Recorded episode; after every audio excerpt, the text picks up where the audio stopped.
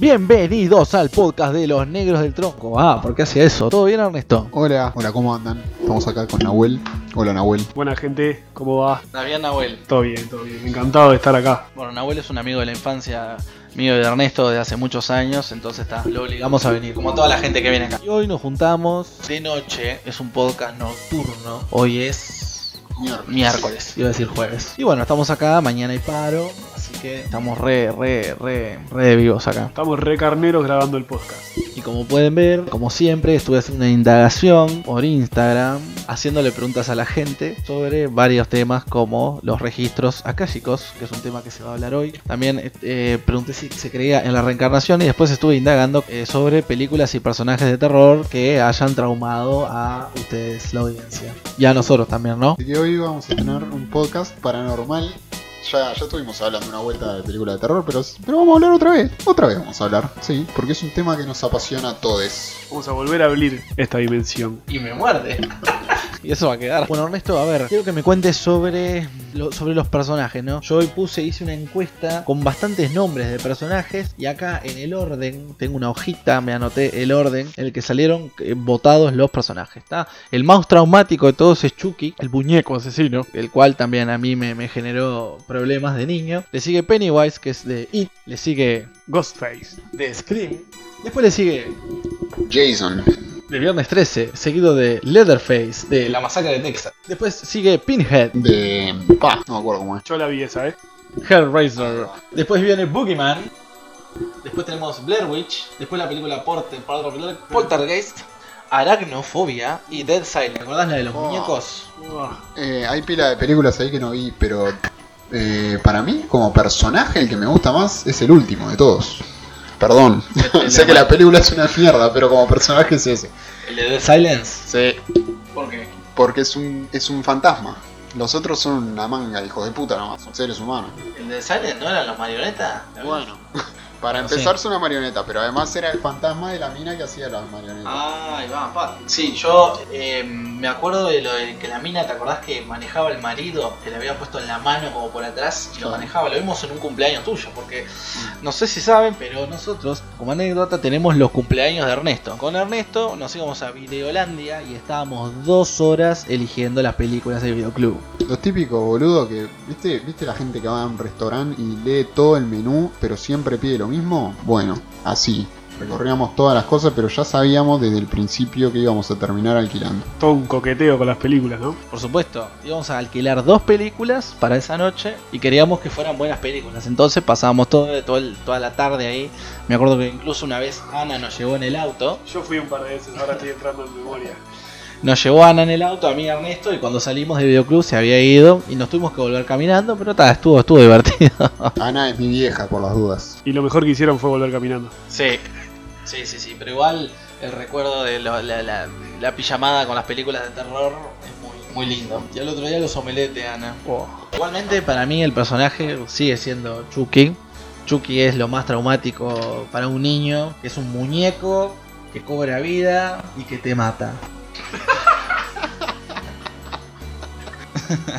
Me duele que se ríen ustedes así. Yo me acuerdo de una vez que mi vieja me había llevado a la casa de unas amigas de ella y yo me quedé solo mirando la tele en la cocina y estaba cambiando de canal y de repente pongo y estaba Chucky ahí que era una escena de eh, no sé si de la segunda o tercera película que le van a cortar el pelo y de repente el tipo cobra vida y le pasa la afeitadora por la garganta y lo, lo mata el tipo ahí en el acto.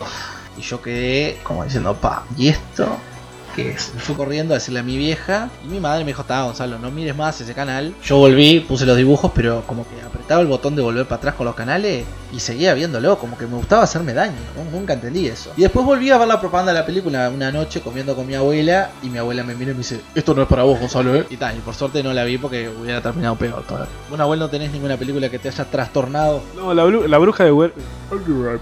La bruja de... la bruja de Blair Witch. Oh, sí, la bruja de... La, Bueno, la bruja de Blair Witch, un peliculón, ¿no? Sí, un peliculón. La verdad que esos adolescentes creo que eran, ¿no?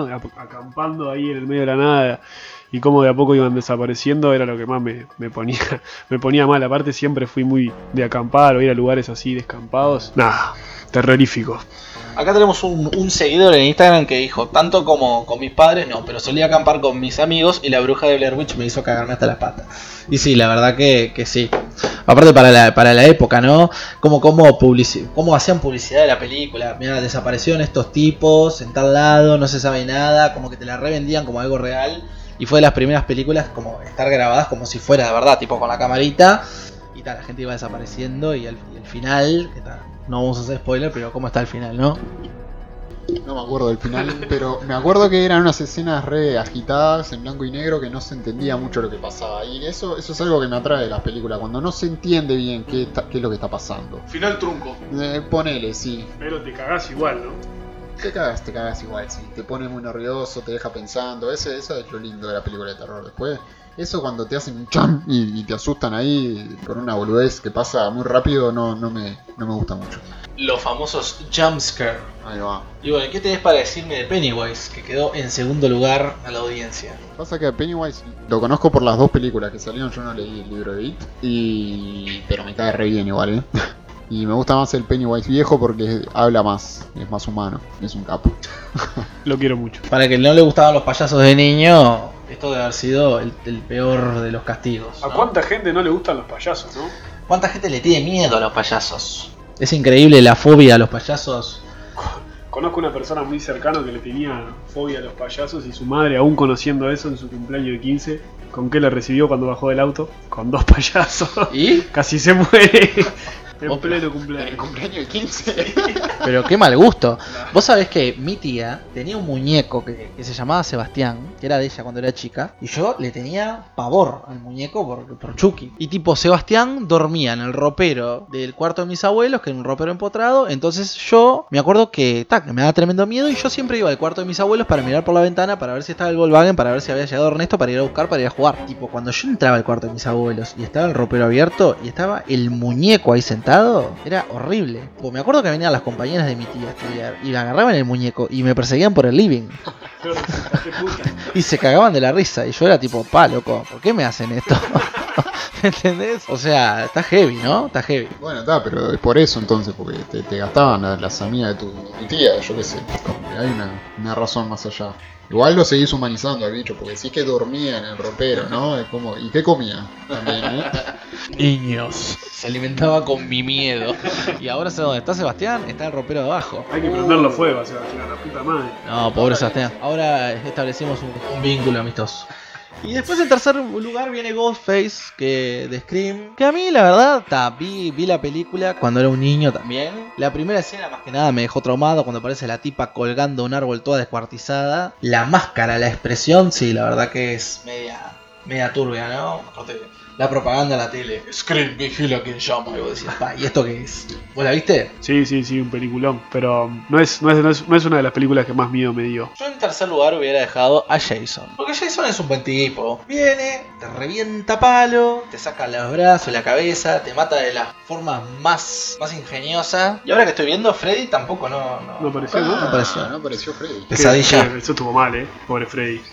El otro día, qué lástima que vos no fuiste, eh, la abuela. El otro día fuimos a ver al cine Al morir la matiné. ¿Y cómo está esa película? Muy buena película. Es súper recomendable para todos los que les gustan las películas slash. Es tan buena que no parece uruguaya. Es triste decir esto, pero nunca vi una película uruguaya con la producción que tiene esto. Y con las ganas que tiene y con todo lo que tiene. Sí, igual, está, ponele. A mí no me gustan los slasher, pero igual me encantó. Y me encantó creo que porque es uruguaya y tiene cosas uruguayas. Y eso le da el toque también. Es como que está, te, te, identificás con todos los personajes. Sí, eso de que empiece todo en el cine ópera y que te muestre Montevideo y etcétera, está como recopado. Spoiler alert.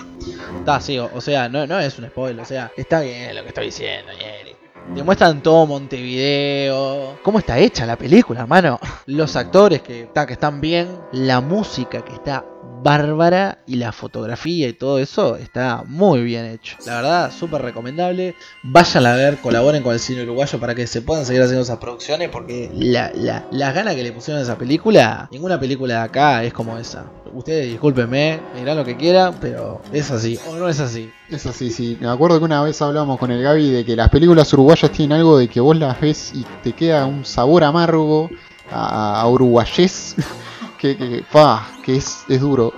Pero esta no, esta es linda. Esa amargura tan uruguaya que duele, ¿no? Sí, sí. Pero esta, vayan a verbo, es, es tiempo bien invertido. Y acompañado de esto, yo había preguntado si ustedes habían tenido alguna experiencia que les, les haya pasado de índole terrorífica, eh, fuera de lugar, inquietante, poco común, paranormal, con el mayor de los respetos, ¿no? Porque no mucha gente cree en estas cosas. Yo voy a llamar, voy a bautizar esta sección como la sección creer o reventar, porque hay mucha gente escéptica que no cree nada, pero uno no cree hasta que le pasan las cosas y cuando le pasan, dice, pa, y esto le voy a contar y quién me va a creer, se van a reír, qué van a pensar. Entonces yo estuve preguntándole a todo el mundo si tenía ganas de compartir con, nosotros, para compartir con todos ustedes. Para que sea algo de retroalimentación, este, que nos contaran algunas anécdotas y ahora a continuación van a escuchar algunas anécdotas de la gente que, que sigue el podcast. Así que esperamos que las disfruten mucho. Igual vamos a empezar con nuestro invitado estrella de hoy que es Nahuel. Creer o reventar. Bueno, es un placer para mí inaugurar esta sección llamada Creer o Reventar. Y en primer lugar me quería, me gustaría contar una anécdota, que estuve en la casa de mi viejo, que es en Las Toscas, una casa bastante vieja, con muchos cuartos, donde por lo general se queda a dormir mucha gente. Y bueno, en un cumpleaños yo me fui a acostar, ya era de los últimos, y hacía un calor, era verano y me hacía, hacía un calor impresionante. No había, no corría una gota de aire. Y cuando estaba pero a punto de dormirme, empecé a sentir eh, un golpecito. Entonces me, cagué hasta las patas, obviamente, y me bajé de la cucheta, todo con el río crujiente de la cucheta, y me asomé y estaba andando el ventilador, de golpe, el ventilador de techo. Una cosa rara porque no había nadie en la vuelta, y era un ventilador de esos que si la piolita que estaba debajo de las luces, me paré, lo apagué, me volví a acostar. Al rato, cuando ya estaba a punto de dormirme, de vuelta a lo mismo, empezó a andar el ventilador. Que estaba, me están O sea, alguien me está jodiendo porque no podía hacer que dos veces se prendiera sol. Y bueno, ni bien lo apago, me voy a acostar de vuelta. Y en los pies de la cama tenía como un gorro así de vaquero que estaba colgado, un adorno horrible, de esos que ya te dan miedo de por sí, verlo a la oscuridad. Y empezó como a moverse como si hubiese viento. Y no había una gota de aire en esa casa. Y bueno, ahí definitivamente me terminé de recontracagar y me tapé hasta la cabecita y bueno, esperé tranquilo hasta dormirme y que los espíritus siguieran recorriendo la casa en paz. Y bueno, en realidad yo no, no soy de creer en esas cosas, pero bueno, en ese momento no encontré ninguna explicación que no sea una explicación paranormal. Bueno, yo tendría unos 8 o 9 años y me desperté re de golpe a las 3 y algo de la mañana, supongo.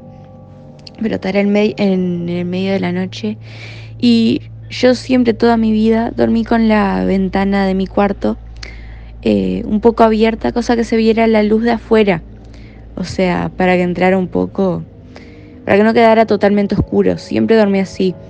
Me despierto y yo miro en una para, para la puerta de mi cuarto, que queda justo en las patas, o sea, en, las patas de mi cama. Y veo que hay una mujer, pero no está, o sea, es totalmente normal, o sea, tiene un buzo verde, me acuerdo que tenía pantalones re normal y no le, no le distinguía bien la cara, pero tenía, o sea, era totalmente normal. Y yo tipo pensé, no, todavía estoy medio dormida, pero en una tipo me enderezo bien y tipo me acuerdo que dije, mami, o sea, pensé tipo, ¿quién es? O sea, no sé. Y ahí la mujer empieza a venir, o sea, se sube a mi cama desde, las patas, ¿no? Y empieza a acercarse a mí, pero posta, y yo no, entiendo nada y me, me quedo paralizada, me quedo en shock total.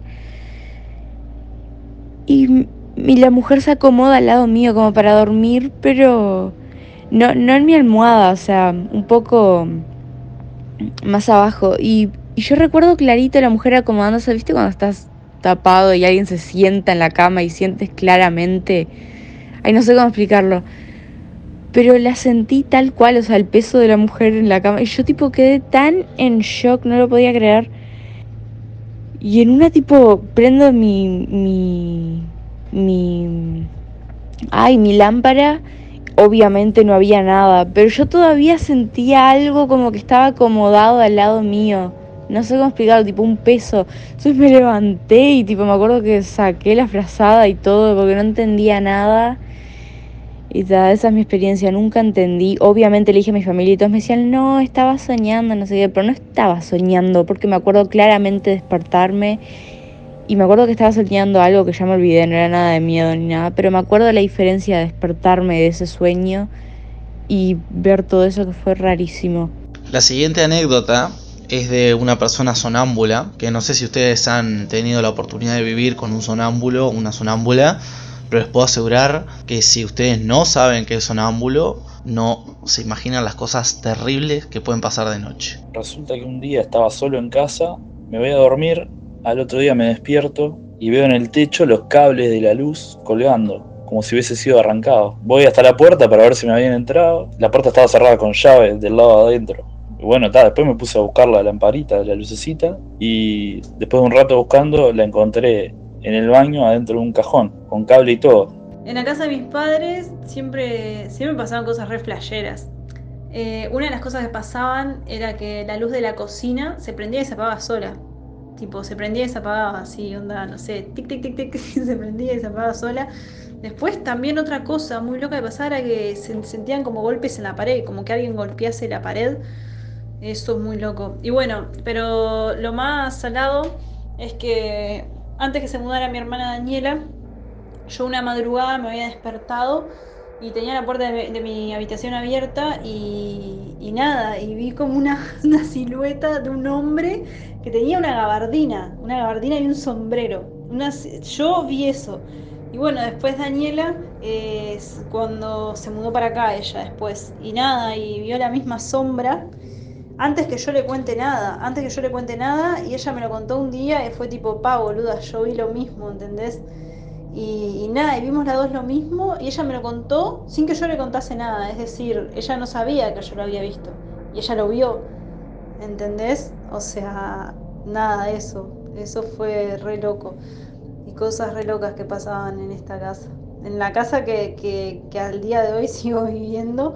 Pero bueno, nada, eh, hoy en día ya no, ya no pasan cosas, nada, no pasa nada. Bueno, acá mi amiga estaba recordando otra historia más, que estábamos en un pijama party o algo así, aprontándonos para salir o algo de eso con unas amigas. Y de repente nosotros estamos tranquilos, la nuestra, y se abre la puerta del cuarto, pero como en un portazo, como cuando alguien enojado la abre así y revienta contra la pared. Tipo, todas pegamos un grito y dijimos, está, no sé, deben ser los padres de Mari que vinieron, algo. Vamos a la casa, recorremos porque estábamos en el segundo piso, no había nadie. Nadie, ¿entendés? A lo cual obviamente nos fuimos a la mierda al baile porque nadie se quería quedar ahí en esa casa.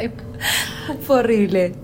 La que más, más me acuerdo es em, cuando tenía nueve años al poco tiempo de fallecer mi abuelo. Em, bueno, nuestra casa estaba con determinada disposición en la que si la puerta de mi cuarto estaba abierta, yo podía ver la puerta del baño. Y bueno, mi abuelo tenía esta tradición de todas las mañanas súper temprano levantarse a eso de las 6, 7 y bueno, pasaba rapidito al baño y, y bueno, si así calaba, todo rapidito y ya quedaba pronto para el desayuno. Bueno, lo que pasó varias veces luego de, que falleciera es que a veces me despertaba a esa hora, simplemente me despertaba y bueno, como mi cama básicamente de, chica estaba eh, directamente, o sea, yo desde ahí podía ver la puerta y por lo tanto la puerta del baño que estaba enfrente. A veces, algunas mañanas pasaba que sí, sí, parecía literalmente que era mi abuelo haciendo de vuelta su rutina de caminar rápido al baño y entrar. Solo que claramente cuando llegaba a la puerta, la puerta no se abría. Pero eso pasó varias, varias veces, ¿no? Después tengo, bueno, otras historias que más que nada le pasaban a, a mi abuela, que mi abuela ahora también falleció hace poco, pero bueno, en esa casa justo se oían muchas cosas siempre, mi abuela creía que alguien estaba abriendo la heladera y se levantaba de su cama simplemente a ver, ¿no? A ver si capaz era yo de, niña tirando algo. Pero cuando llegaba a la cocina no había nadie. Bueno, un montón de cosas en ese lugar. Buenas, buenas a todos los oyentes de este podcast. vengo en este momento a contarles mi historia paranormal, extraña, no sé cómo se podría decir, pero acá les va. Yo en mi casa, de mi cuarto, para poder ir al baño o a la parte del patio o la cocina, tengo que pasar por un pasillo. De ese pasillo a la cocina hay un umbral de la puerta, pero no hay puerta, o sea que cuando uno pasa y mira hacia ese lado, ve toda la cocina abierta. Y me pasa que cuando voy por ese pasillo y miro, tengo como la tendencia a mirar, veo como la figura de una persona mayor sentada en una silla que está al lado de la mesa. Y, y, bueno, queda como por ahí, es algo como que me pasa bastante recurrente y cuando miro y quedo como impactada, las primeras veces que me pasó, volví a mirar y efectivamente no había nada ahí, era como, como del mirar rápido esa, esa sensación de ver esa figura. Y hace poco tiempo, eh, viendo fotos viejas, charlando, contando anécdotas de, de la familia, me enteré que mi abuela le encantaba estar en esa silla, era como su lugar, ya de grande, cuando mi mamá cocinaba o charlaban, ella siempre se sentaba ahí. Eh, y, bueno, podríamos decir que esa figura que yo veo eh, es mi abuela. Dato no menor, es, y diré de vital importancia, es que esta casa donde yo vivo y donde me pasa todo esto es la casa de mis abuelos. Entonces ahí es como conecta la historia realmente y podemos decir que bueno, capaz que estoy viendo a mi abuela. Puede ser algo lindo, como sentir su energía todavía en la casa. A ver, yo tengo una anécdota que este, no me pasó directamente a mí, le pasó a mi sobrina. Cuando ella tenía como unos, no sé, tres años por ahí, este, empezaba a ver gente en la casa donde, donde vivía, donde vive. Eh, se levantaba a las 5 de la mañana y se ponía a, hablar con esa gente. Este, se ponía a jugar, se ponía a cantar mi hermana entendía por qué se levantaba tan tarde a recorrer los pasillos de la casa, cantando y hablándole a unas personas. Ella le decía que eran unos vecinos. Ella veía un señor alto con galera y una señora y un, y un niño. Y mi hermana se estaba volviendo loca ya, porque incluso se ponía a cantar Son las almas, ahí van las almas, se ponía a cantar mi sobrina. Eh, se sentía muy mal estando dentro de la casa y tal.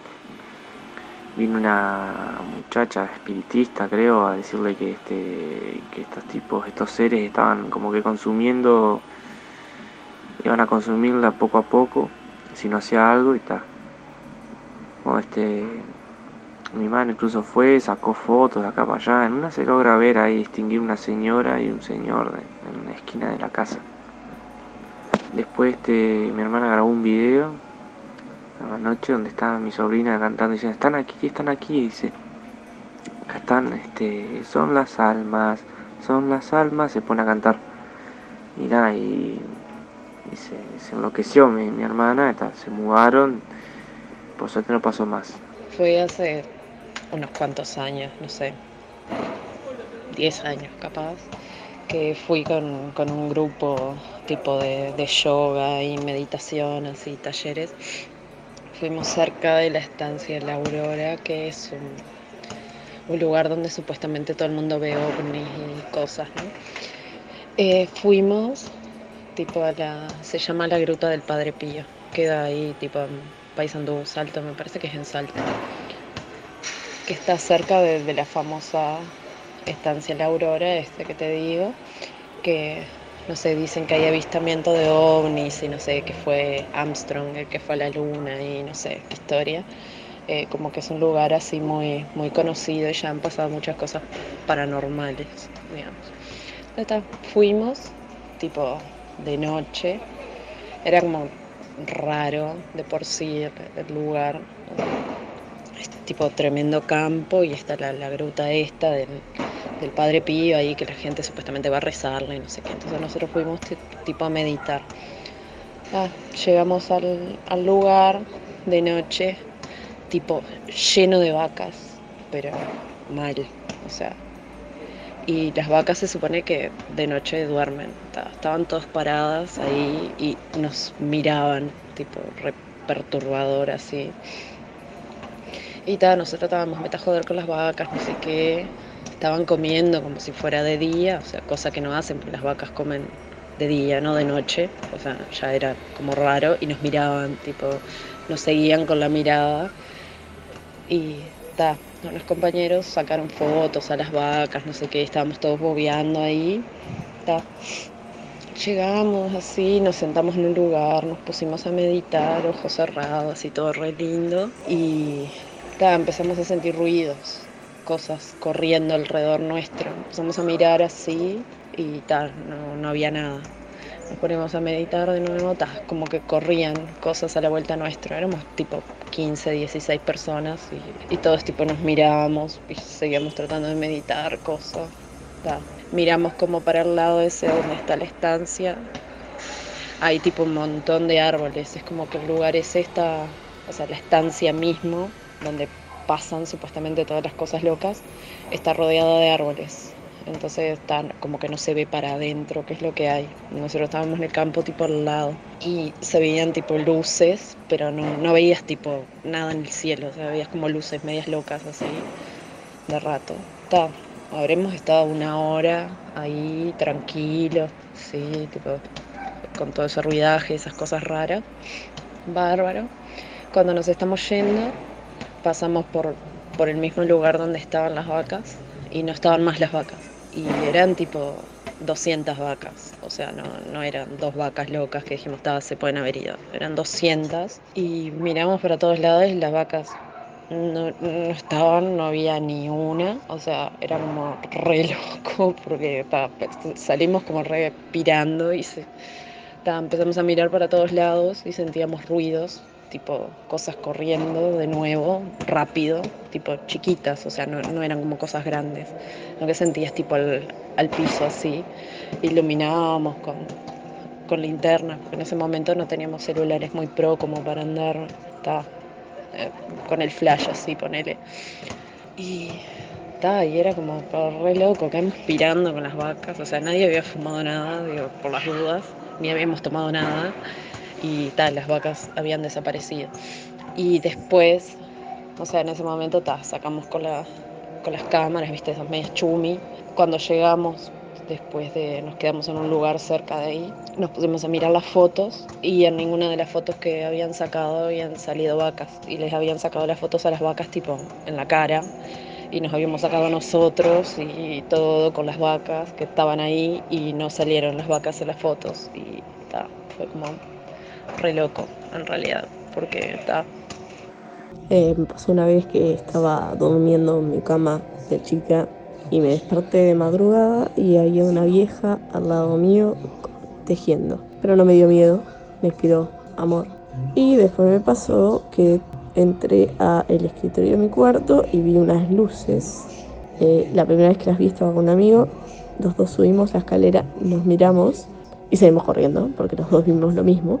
Y a partir de ese entonces las vi durante años y años, como hasta, como no sé, durante 5 o 6 años. Y ahora ya no.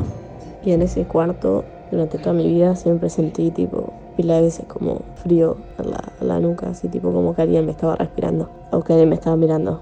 Eso me pasó muchas veces.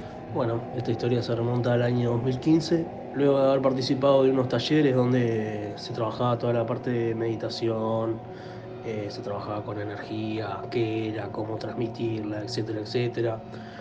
Se puso interesante y este señor se puso a hablar de los viajes astrales, de cómo hacerlos, que llevaba mucho tiempo, que había que practicarlos. Y bueno, pasaron unos meses, el curso terminó, eh, estaba en mi casa, me fui a acostar como cualquier noche y dije, bueno, voy a, voy a probar de nuevo a ver qué onda todo esto. Y me acosté, todas las luces apagadas, un silencio perpetuo propio de la madrugada. Y me dormí. No fue ahí que, que ocurrió el suceso, pero a los minutos de haberme dormido, me vuelvo a despertar. Estaba en mi habitación, pero era como que estaba flotando. Estaba en el aire, estaban todas mis cosas ahí, era mi casa, pero no era un sueño como esos cualquiera que vos decís, estoy soñando, es un sueño y chao. Era extremadamente real. Eh, de repente siento golpes en la puerta, en la puerta de calle, muy fuertes, y me pongo a pensar cómo nadie se despierta, cómo nadie dice nada. Y yo estaba ahí inmóvil, en la misma posición. Y en un momento la puerta de mi cuarto se entorna, así tal cual película de terror, y entran como dos cosas, digo cosas porque no sabría cómo definirlas, eh, negras, flotando, que van hacia mí. Yo estaba boca arriba viendo toda la situación, pero no podía moverme. Y en el momento que se tiran encima mío, yo me levanto, me incorporo, me siento en la cama y no pude entender si era un sueño, si era el famoso viaje astral o qué diablos era, pero hasta el día de hoy no, no he encontrado la respuesta sobre aquella situación. En mi casa, por ejemplo, pasa eh, bastante seguido que sentimos como que rascar en la pared dentro de un mueble que está empotrado en la pared y que eh, comparte con la cocina. Y se escucha desde la cocina y se escucha desde el living, sin embargo abrimos el mueble, lo revisamos, e incluso yo el otro día lo vacié y lo limpié y no hay nada, tipo no hay marcas de uñas, nada, pensamos que teníamos un roedor pero no, no tenemos. Y bueno, también pasa que desaparecen cosas y vuelven a aparecer y mi amiga que vive conmigo dice que son los duendes. Bueno, hola a todos. Quería contarles que hoy los voy a acompañar un ratito porque a pedido de, Gonzalo, que estuvo charlando conmigo y contándome un poquito sobre lo que iba a, tratar el, espacio de hoy, eh, nos acordamos de una anécdota que sucedió, una de las tantas anécdotas que sucedieron cuando Gonzalo era pequeño. Eh, Gonzalo solía tener cuando era muy pequeño, muy pequeño, desde muy, muy, muy pequeño, algunas visualizaciones de cosas que iban a pasar. Cuando era muy, muy chiquito, bueno, era tan pequeño que no podía interpretar realmente qué era lo que iba a pasar. Entonces, eh, a veces se complicaba un poco porque se angustiaba mucho y algunas de las veces que pasó eran cosas que no que fueron tristes. Claro, es difícil para un niño tan pequeño poder canalizar ese tipo de cosas. Y bueno, y así se dieron varias situaciones diferentes, varios hechos, pasaron diferentes cosas. Cuando yo era un poquito más grande, tenía siete años Gonzalo, en el año 98. Este, los abuelos se iban de viaje a España, el 20 de abril se fueron y eh, nosotros vivíamos, teníamos dos casas, en una vivían mis padres, con o sea, los abuelos de Gonzalo, con, con la tía de Gonzalo, y en otra vivía Gonzalo conmigo y con mi madrina, que era eh, una tía abuela mía. Eh, solía jugar siempre con Gonzalo, siempre jugó con nosotras, fue una especie de de abuela nuestra siempre. Bueno, el tema es que el, día anterior a que mis padres viajaran, mis padres viajaron el 20 de abril, que era lunes, el, 19, ese domingo, nos juntamos todos en casa a almorzar para despedirlos y qué sé yo.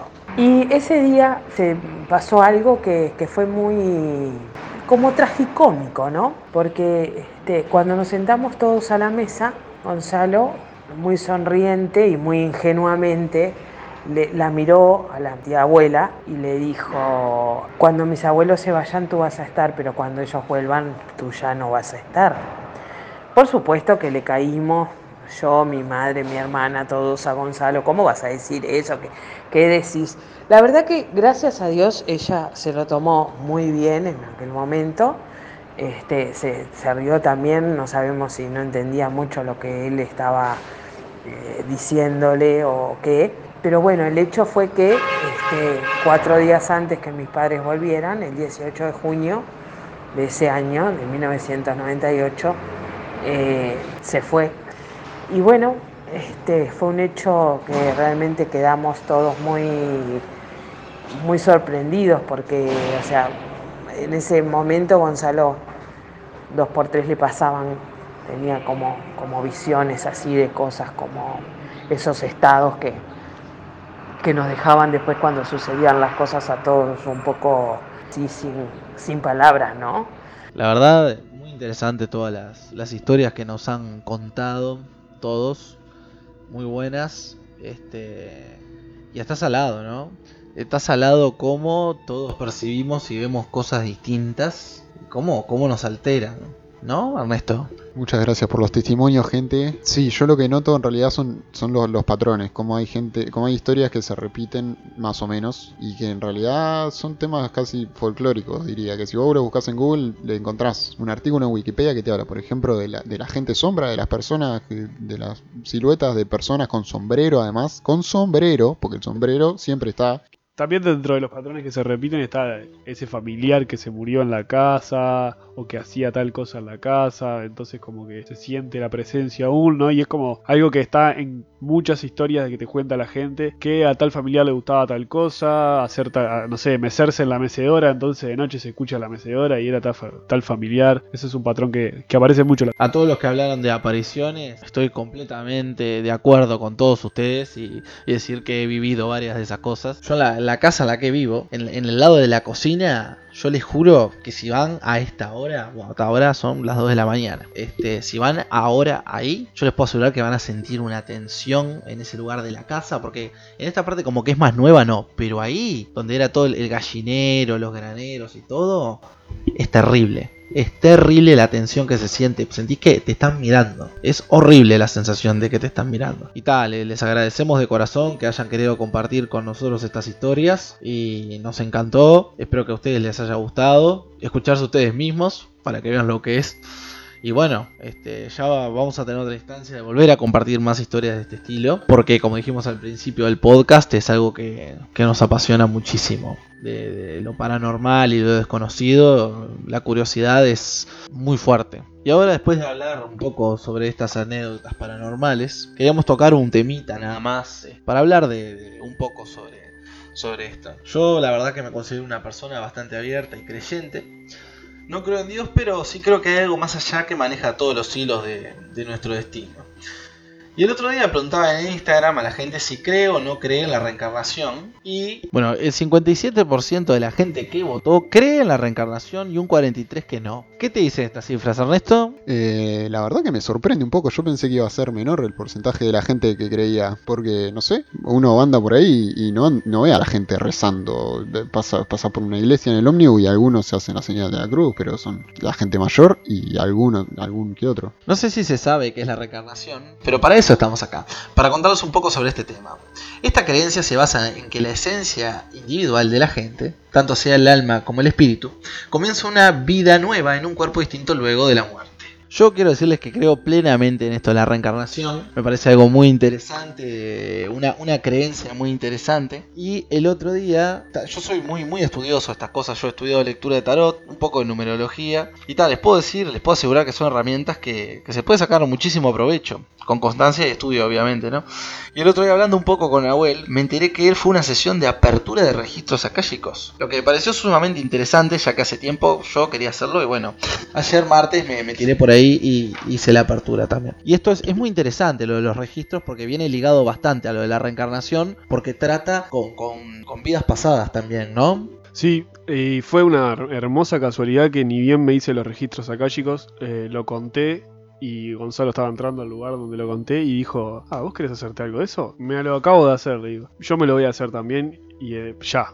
y está, se lo hizo como bien dijo. Eh, es un tema que en realidad en un principio cuando me lo contaron dudé un poco porque yo soy bastante escéptico también. Pero no me cierro a nada y, y, me gusta encontrarme en esa situación donde puedo como investigar cosas nuevas que me hablan un poco de mí de gente que realmente no me conoce y te dice cosas muy saladas. Para los que no saben, estos registros contienen almacenada toda la información de cada alma, de cada ser sobre la Tierra y sobre todas las situaciones por las que ha pasado. La apertura de los registros nos ayuda a, tener nuestro pasado, presente y futuro, a traerlo, digo, para reflexionar sobre varias situaciones emocionales, sociales y de otras índoles que, que tenemos pendiente o que todavía nos molestan, no nos cierran y que de alguna manera no, no las logramos entender. Y tat, obviamente, seguramente todos se han encontrado alguna vez perdidos en su vida o saturados de problemas y sin saber muy bien qué paso seguir o cómo, cómo proseguir. Y mucha gente toma eh, muchos caminos diferentes para sanar estos problemas, como por ejemplo hacer una terapia, hablar con algún amigo, tomar clases de yoga, de teatro, de danza, actividades que nos ayuden a expresar lo que nos pasa y a liberarnos un poco del estrés y de los problemas, ¿no? Y descubrir cómo podemos manejarlos. Esta herramienta en específico, o sea, los registros, nos sirve para recordar cuáles son nuestras metas en la vida y cómo llegar a las mismas. Y también para cómo tratar un poco los karmas que arrastramos de otras vidas con los cuales no sabemos cómo cómo tratar y cómo, cómo resolver. Sí, te da la oportunidad de que tus maestros en realidad te dan, te den como una guía para a dónde tenés que afrontar eh, las posibilidades que te toquen en tu vida y cómo puedes resolver esas cosas desde quizás el amor o, o de la comprensión y también conectarte con tu espiritualidad, ¿no? Que es eh, lo que mucha gente busca a través de diferentes herramientas en el mundo y alejarse un poco de, de lo material. Por otro lado, no es futurología. Los registros akáshicos no te van a decir qué es lo que va a pasar en tu vida, como si fuese una cosa, eh, no sé, concreta, eh, sino que abre la posibilidad de que vos eh, elijas los caminos que, que, más van a resonar contigo. Sí, ¿no? Es una manera también de, de, de, de volverse a parar, de, responsabilidad, de responsabilizarse con, su, con tu futuro y mediante el amor y etcétera, bueno, te, rodeas de esa energía y es, y es la verdad muy movilizador. Para ir ahí tenés que estar preparado porque no es cualquier cosa, te van a decir un montón de cosas que, que te van a sorprender, que van a saber cosas de vos y es movilizador. Y, ah, por ejemplo, yo ayer fui, tuve esta charla Tuve como tres horas hablando, este, no pensé que fuera tanto el tiempo. Salí, me dijo la mujer que me los hizo, bueno, ahora Gonzalo, trata de irte caminando, de, de, no pienses todo ahora porque vas a ver que te vas a ir con, con, mucha, con mucha información. Llegué a mi casa, me acosté a las 11 menos 10, ayer y me dormí, me morí prácticamente. Me desperté a las 4 de la mañana, también como con un ruido, porque mucha información la que te dan, pero es una experiencia que yo les recomiendo. Como dije en el, en el podcast anterior, no hay que cerrarse a las cosas, sino más bien abrirse, porque es una, es una manera más de ver las cosas, es otro punto de vista, y me parece que está muy bueno. Así que les recomiendo que, que bueno, que si tienen la oportunidad de hacerlo, háganlo. Ernesto, estás a tiempo todavía, no sé qué opinas de todo esto, pero a ver, te queremos escuchar y la audiencia seguramente también. A ver, voy a tratar de, de, expresar esto bien porque estoy quedando como, como que no creo en nada y soy re anti y no sé qué. Y más o menos es verdad que no creo en nada, pero a la vez creo en todo. Lo que pasa que me molesta profundamente cuando las cosas, cuando parecen haber certezas de algunas cosas que por ahí no están muy bien atadas. Yo sé que todo esto hay libros y teoría y pila de cosas que yo no, no investigué y en realidad estoy hablando de ignorante, pero ta, me molesta a veces que eh, se construyan castillos en el aire. Básicamente eso. Pero estoy, a, estoy abierto a la experiencia en realidad. Y eso de que fueran tres horas, la verdad que me mató. Yo pensé que, que salía del trabajo, iba para ahí y, y ta. Y pagaba y sucedía y todo iba a estar bien. Y ahora como que ya estoy un poquito nervioso, yo qué sé. Pero sí, nunca me tiraste el tarot igual, Gonzalo. El tarot no se tira, se lee, para empezar. Yo leí el tarot bastante, pero ahora me separé un poco de eso porque ya había tenido esta charla un poco acá con ellos. Es, es un estilo de vida que tenés como que estar para eso. Y tenés que lidiar con eso y aprender a vivir con eso. Y tenés que estudiar un montón de toda la simbología, de las cartas. Todos los días hacer una lectura distinta. Pero hacerte muchas preguntas y todo eso ver cómo lo interpretás, ¿no? Y esto los registros es lo mismo, tenés que ir viendo cómo lo vas interpretando porque tiene un poco de eso también. No es que a vos te digan que, mira Ernesto, ¿sabes qué? Vas a sacar la quiniela y... No, hay muy poca gente que tiene la habilidad de, de decirte las cosas tal cuales son. Yo me he, ido con una mujer que es muy sabia, la verdad, y es muy buena en esto, que sin conocerla y de entrar al consultorio, es un consultorio muy, muy normal, o sea, es una oficina, tiene su escritorio, una estatua de Buda, capaz que algún incienso, no es como algunos locales que son unas santerías enormes con miles de cosas. La mujer me dijo, Gonzalo, quédate tranquilo porque vas a conseguir un trabajo, no sabes el, la aliada que vas a tener ese trabajo. Y lo que dijo se cumplió textual. Imagínate que elegí un cargo en una escuela donde la directora fue mi maestra de segundo y tercer año de escuela. Y es divina la, mujer. Y yo, de cara, porque, o sea, no la conocía a la mujer, ni, ni sabía. ella no, no tenía idea con lo que yo iba a preguntar. O sea, es muy, muy curioso cuando conoces a alguien que tiene esta, esta, esta, esta evidencia, esta habilidad. Te, recomiendo que, lo hagas. Y en Nahuel también. Y a todos ustedes les recomiendo buscar e informarse personas que los puedan guiar en estas cosas. Si les interesa, ¿no? Usar este tipo de herramientas que, y que no se conviertan en una adicción, ¿no? Porque hay mucha gente que después cae el volver, el volver, el volver, el volver y no, no podés vivir eso. En lo personal, eh, Ernesto, cuando quieras eh, sacamos hora y vas a, abrirte los registros, ya que están abiertos estás. Y, bueno, yo tuve la experiencia con una persona que me recomendaron, que hasta antes de la cuarentena o del cobicho, eh, así leía eh, los registros en persona. me confundiste, Ernesto, con el tiraba, el tarot. Leía los registros en persona y bueno, ahora los empezó a leer por WhatsApp, que al principio cuando me dijo fue medio bueno. Y, y es todo por audios a lo cual ella te va respondiendo por audios y es imposible que, vos tipo vayas como contándole cosas, sino que ella te va tirando información. Y eso es lo que te deja más de cara, que te tire información tuya personal, que no tiene ni idea una persona que nunca te vio, que se está contactando contigo por WhatsApp y que lo único que ves es tu fotito de perfil y, sepa más de vos que hasta vos mismo capaz. Y no se asusten porque no te van a no, por lo general no es una cosa, vos ya tenés que llevar preguntas hechas que más o menos te dicen cómo es la guía de las preguntas y, y cómo va a ser la línea y no es que esa persona es un canal para conectarse contigo a través de tus maestros y no es que te va a decir un millón de cosas y te va a decir cosas malas y no, es una es lo que ya dijimos, un asesoramiento como de para dónde rumbear tu vida. Y bueno, nos vamos a ir quedando por acá. Esperamos que les haya gustado. A mí me encantó en lo personal porque como dije, repito nuevamente, soy un amante de estos temas y le queremos dar las gracias por los testimonios y brindo de nuevo por todos ustedes que se animaron a mandarlos y a ser parte del tronco. Un saludo a Mauricio, a la Belu, a Maquito, a Arielita, a Teresita, a la rubia Adriana, a la Harley, a Pablo, que por cierto feliz cumpleaños de nuevo, a Lucía, a Romy, a mi vieja que es Gabriela, a Falcao y a Marianita y a Anto por las mega historias. Nos estaremos encontrando en cualquier momento de nuevo en este podcast tan hermoso que compartimos entre todos. Les mando un mega saludo a todos. Bueno, de mi parte agradecerle muchachos por dejarme participar de esta edición de Los Negros del Tronco y disfruté mucho encontrarme con ustedes y ser parte de esto. Muchas gracias por todo gente. Esto fue Los Negros del Tronco, el podcast que escucha Dios.